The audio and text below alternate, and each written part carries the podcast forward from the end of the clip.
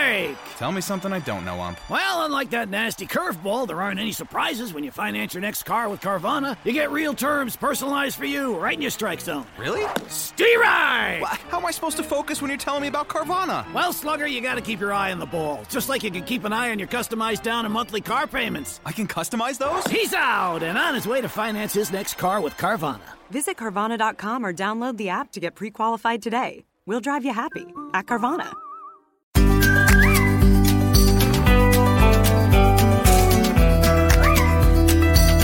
El periódico presenta el podcast Relatos de Verano. Hoy un cuento de vampiros de Juan Soto y Bars, capítulo 2, No beben sangre.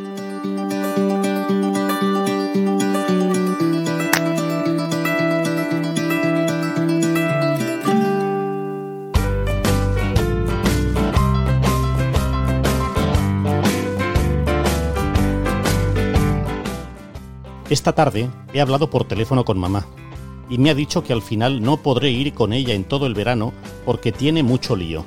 Yo no me he puesto a llorar, pero tenía ganas. Le he dicho que en el pueblo me aburro. Mi abuela me estaba oyendo por el otro teléfono desde la puerta, ¿qué más da? Y luego me ha dicho que no se lo va a decir a mi padre, porque eso le dolería mucho. Y luego ha estado rara conmigo todo el tiempo. Odio a la hija de Mateo, la odio. Mi madre la quiere, pero es una repipi y una asquerosa. Tiene tres años y todavía lleva pañales. En este dibujo, mira, ¿ves? Soy, yo vomitando. Mi madre vive en la calle Rouget de Llúria, con Mateo y con la repipi, que se llama Karma. Es tonta, perdida y subnormal.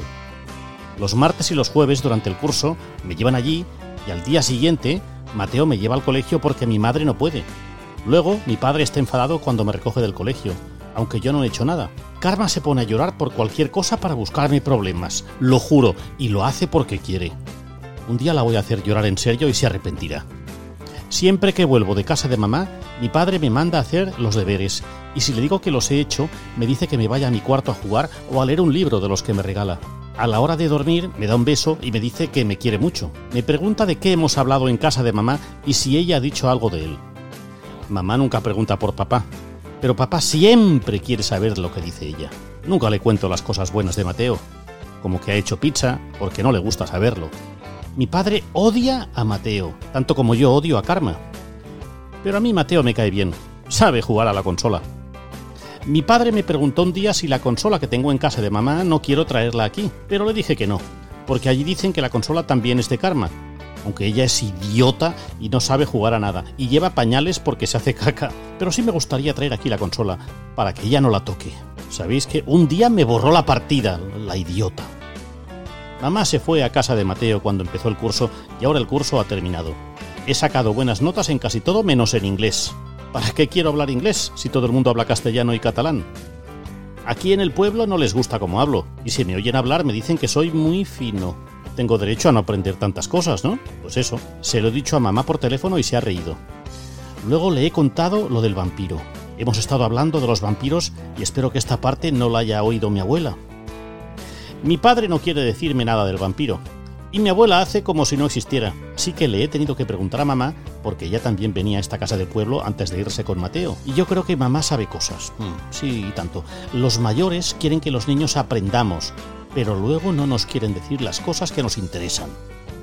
Ayer, cuando la abuela no estaba mirando, me acerqué a la puerta de la casa del vampiro. Entonces escuché un ruido dentro y salí corriendo.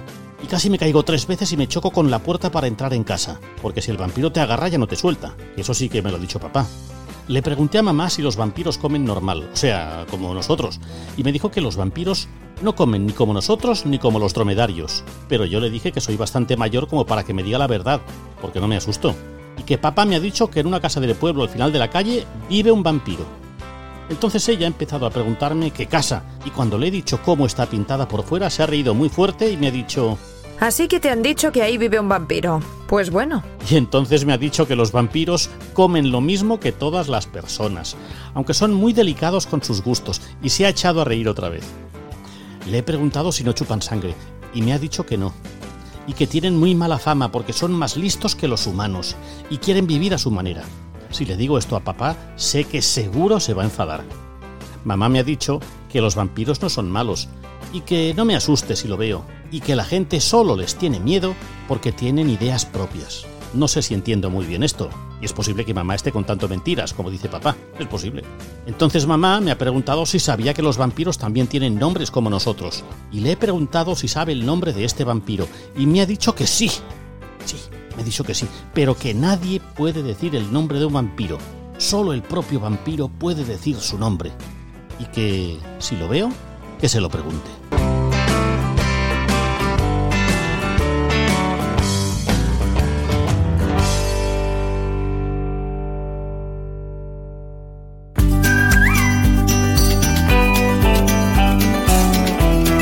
Aquí el capítulo 2 de Un cuento de vampiros de Juan Soto y Bars. Han escuchado Relatos de Verano, un podcast del periódico.